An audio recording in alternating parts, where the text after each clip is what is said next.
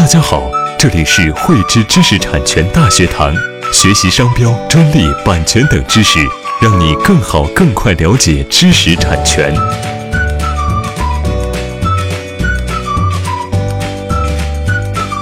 汇知识力量，添智慧财富。大家好，我是赵赛。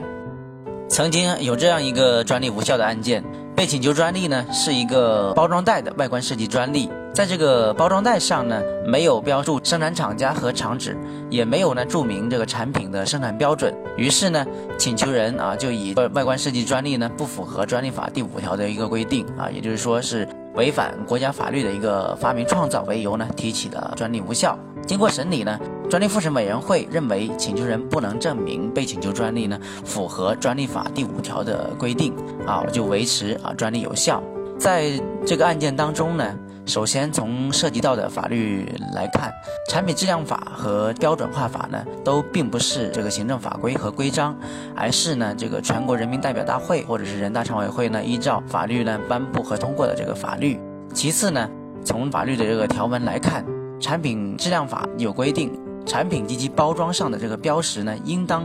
有这个中文标明的产品名称、生产厂家和厂址。标准化法呢，也强制规定产品应当标注这个生产标准。而在这个外观设计专利产品上呢，确实是没有标示生产厂家、厂址，也没有标注这个生产标准。那么，为什么专利权会维持有效呢？其实呢，专利法第五条所称的一个违反国家法律的规定呢。不包括啊，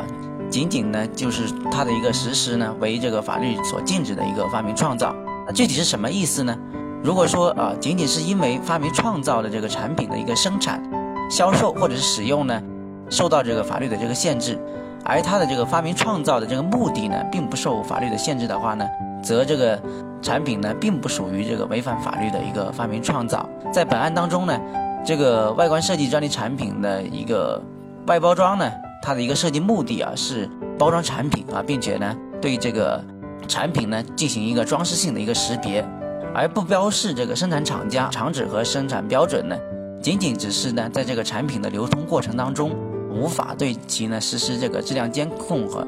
而这个发明创造的的这个目的呢，它并没有违反法律的一个规定，它这个呢就不属于专利法第五条的一个情形，因此呢，专利复审委员会呢维持这个专利有效。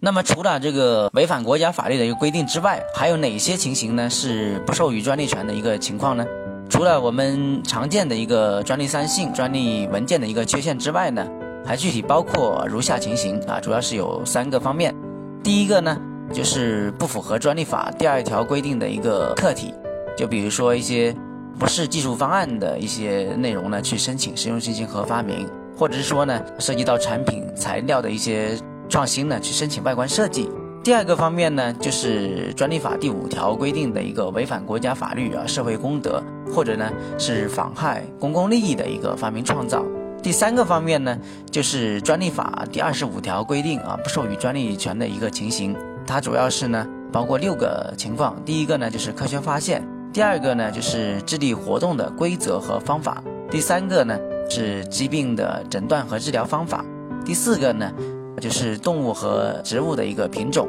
第五个呢，就是用原子核变化方法啊获得的一个物质。第六个呢，就是对平面印刷品的一个图案、色彩，或者是呢二者的一个结合做出的一个主要起标识性的作用的这么一个设计，比如说商标。由于这个时间的关系呢，我就在这边呢就不对这个上面的这个三种情况呢就做这个再展开的一个赘述。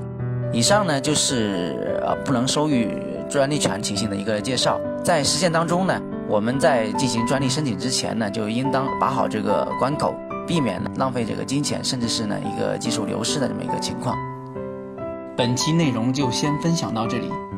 喜欢慧知课程内容的朋友，欢迎转发分享或在节目下方留言，还可以与我们老师进行互动哦。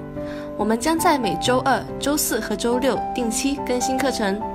更多知识，请关注“慧知知识产权”微信公众号。我们下期再见。